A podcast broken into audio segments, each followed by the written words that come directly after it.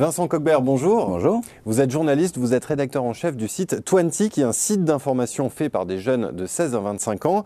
Vous travaillez donc avec euh, ces jeunes de la génération que l'on appelle millennials, et vous ne reconnaissez pas forcément les caractéristiques, les étiquettes qu'on a tendance à leur coller. Vous avez publié à ce sujet Millennial Burnout XYZ, comment l'arnaque des générations consume la jeunesse aux éditions Arquet. Alors, Première question, euh, quelles sont ces caractéristiques que vous ne retrouvez pas euh, chez ces jeunes que l'on qualifie de millennials?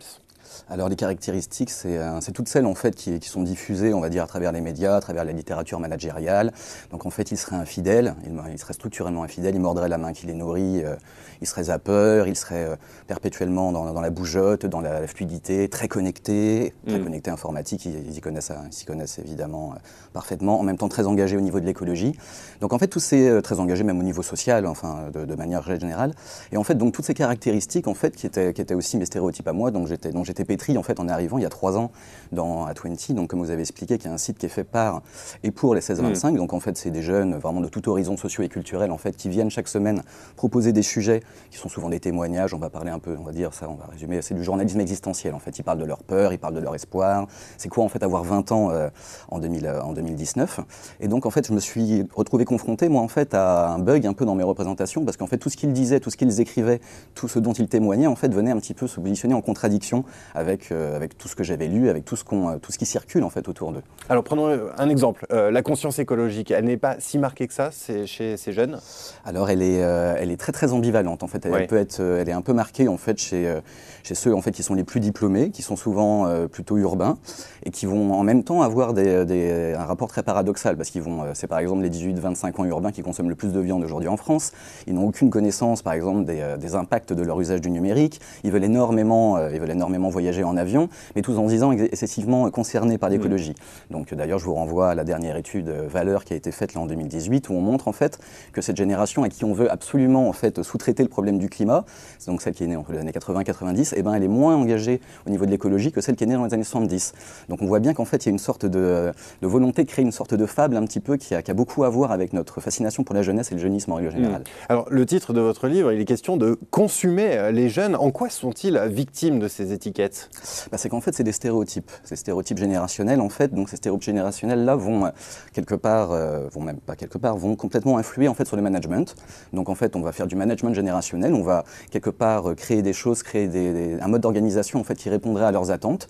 Donc en fait, on va, on va mettre des salles de sieste, on va mettre un baby-foot, mais quelque part, on ne va pas du tout se concentrer sur la gestion des carrières, sur la, la reconnaissance financière ou symbolique. Finalement, tout ce qu'ils attendent, parce qu'il suffit de regarder des études et les longues études longitudinales et les études européennes, même mondiales, qui ont été faites, et en fait, les deux, les deux trends très forts et qui, euh, qui convergent dans toutes les générations par rapport à l'attente au travail, c'est un bon niveau de salaire et de la stabilité. Mm. C'est pas des chouquettes le matin, en fait, et on ne quitte pas une entreprise parce qu'il n'y a pas de salle de baby-foot, en fait. Alors, vous dites que les entreprises elles-mêmes sont euh, victimes de, cette, euh, de ces étiquettes et de ce concept de génération Z, X, Y, Z ou millennials.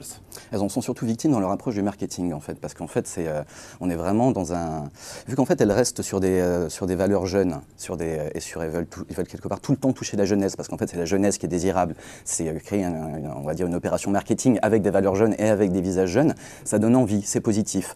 Sauf qu'en fait, ils se, ils se rendent compte en fait qu'à force d'envisager en fait les jeunes comme une espèce de, de gros bloc socialement homogène, en fait, ils n'arrivent pas à les toucher. Hmm. Ça fait qu'en fait, aujourd'hui, on a dans la littérature économique et dans les médias économiques, on a pléthore d'articles en fait qui, euh, où telle ou telle industrie se plaint en fait d'avoir été tuée par les millénials. Pourquoi? Parce qu'ils ont en fait cette vieille approche marketing où on pourrait faire de la segmentation et grâce à un usage massif de la publicité en fait il y aurait une sorte d'homogénéisation des goûts.